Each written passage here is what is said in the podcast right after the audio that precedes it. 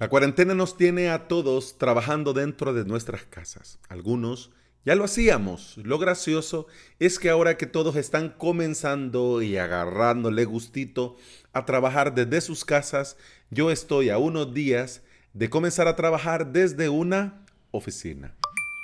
Bienvenida y bienvenido. Estás escuchando Implementador WordPress, el podcast en el que aprendemos a crear y administrar nuestros sitios web. Este es el episodio 419 y hoy es jueves 16 de julio del 2020. Si estás pensando si quieres aprender a crear tu propio hosting VPS para crearte tus propios proyectos WordPress o lo de, o, lo de tus clientes, te invito a suscribirte a mi academia online avalos.sv.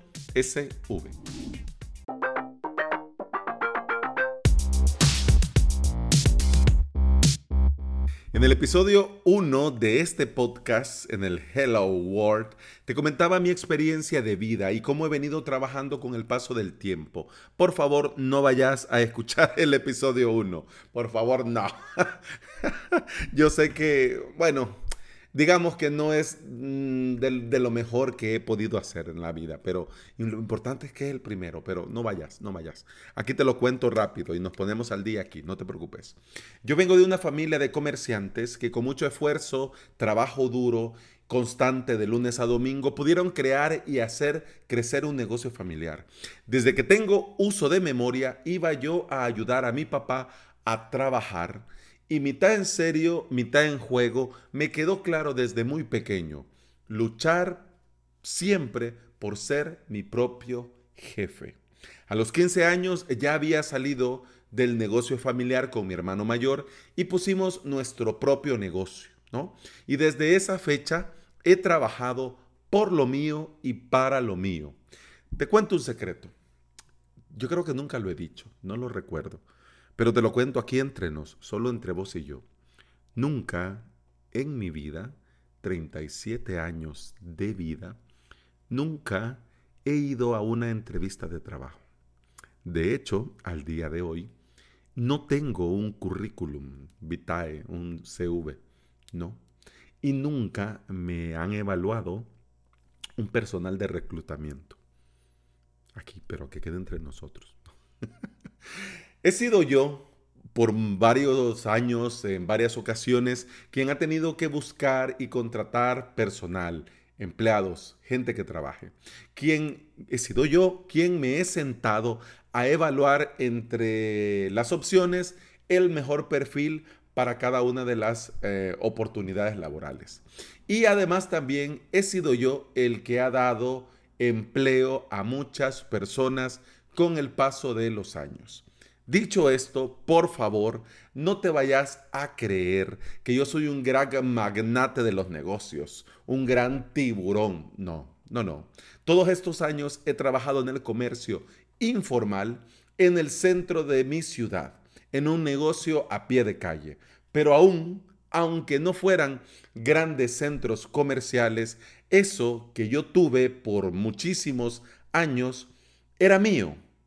Y yo decidía qué hacer, cómo hacer. Yo decidía los precios, las estrategias, el horario y la forma de trabajar. En el 2013 vi una oportunidad de dar un giro profesional, laboral e invertí en un emprendimiento. En el papel, en la buena y sana teoría, debería de dar muy buenos ingresos. Ojo, buenísimos ingresos. Los primeros meses, de hecho, funcionó, pero en un PIS Plus me di cuenta que me había equivocado y además había invertido todo mi capital en un negocio muy riesgoso. Y con el paso de los meses tenía que sobrevivir a raíz de préstamos. Préstamos de que como estaba yo en el comercio informal, no podía acceder a préstamos formales con plazos decentes, con porcentajes decentes, sino que tenía que ir a cajas de créditos, a usureros, a prestamistas, que obviamente, como ven tu necesidad, ¿no? Te estafan y te lo dejan claro. Si querés, bueno, si no, también.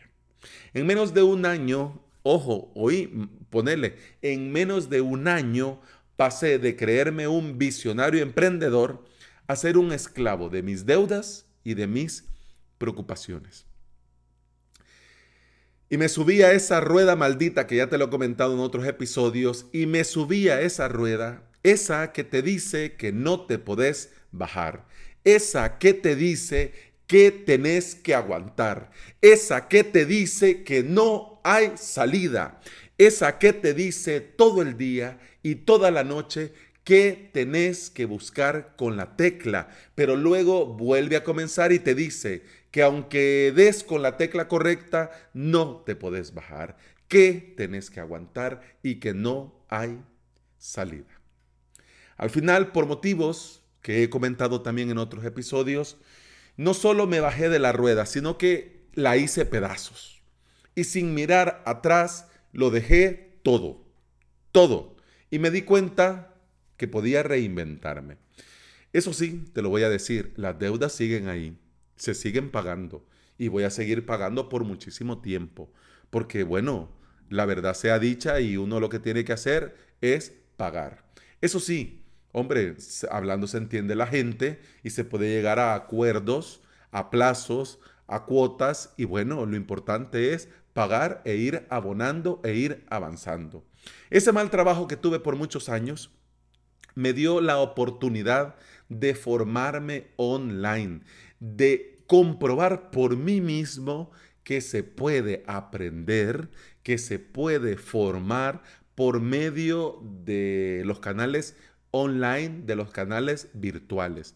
Además también conocí el mundo del podcasting, de los cursos online, de los membership sites de contenidos y me armé de valor para retomar mi trabajo como webmaster. Palabra que ya no se usa, pero para los más viejunos de la sala, hombre, para que te hagas una idea, cuando yo trabajaba en esto, cuando era webmaster, entonces yo era el webmaster. pero bueno, cuando volví, volví en el 2019, me di cuenta de dos cosas. Lo primero, que todo había cambiado. Y lo segundo, que el mercado estaba saturado. La única forma de poder competir era ofrecer servicios integrales. Y hasta la fecha sigo sin saber nada de SEO, de marketing y de posicionamiento en buscadores. Soy un negado para eso. Yo veo eh, la plataforma de Facebook Business, por ejemplo, y yo no le encuentro lógica a nada, a nada. Los clientes interesados, cuando yo comencé, cuando en el 2019 comencé otra vez a ofrecer servicios de implementación de sitios web, eh, comencé a contactar a clientes antiguos, a gente que, bueno, me había buscado, pero porque falta de tiempo no los había podido atender y, los había recomendado con otros compañeros, etcétera, etcétera. Bueno, comencé a hacer llamadas, a mandar correos, bueno, a ver qué tal, ¿no? Y bueno, para ver si había alguien interesado en mi propuesta de valor. Yo quería comenzar mm, dando, digamos, hosting e implementación. Es decir, mira, te monto yo tu Ples, en ese, en ese entonces era Plex Onyx, te monto yo tu propio Plex Onyx y yo te lo administro, te doy el hosting y además también, como yo te voy a hacer el sitio web, te lo pongo ahí y yo te lo llevo todo. Vos no te preocupas, me pagas esto y tenés un año de servicios. Al año, pues volvemos a hablar si te interesa que continuemos con el hosting o pues te vas a ir con tu sitio web para otro lado, Pero ¿qué pasaba?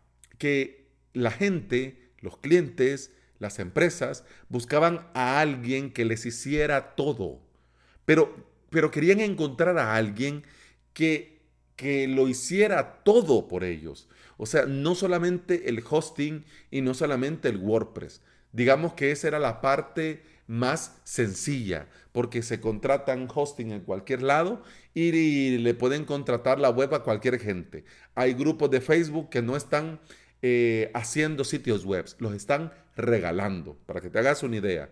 Y venden eh, trabajos a medidas cuando son plantillas de Elementor o de Divi. Así va la vida hoy. Y además también esta gente, estos clientes, estas empresas, además de buscar a alguien que lo hiciera todo y que hiciera todo por ellos, también querían que ellos eh, no se preocuparan por nada, solo por pagarle a esta persona y al final de mes ver resultados. Al ver esta situación, yo tuve que evaluar mis fortalezas. No puedo ofrecerlo todo porque no tengo la formación suficiente para poder ofrecerlo todo. Lo de SEO, lo de marketing, lo de analytics, lo del posicionamiento, etcétera, etcétera. Pues no, y no me daba la vida para poderme meter. Y además, como te digo, yo veo y a mí me hablan en chino. Entonces tendría que invertirle mucho más tiempo. Hombre, si uno se pone, lo consigue, como bien dice, ¿no?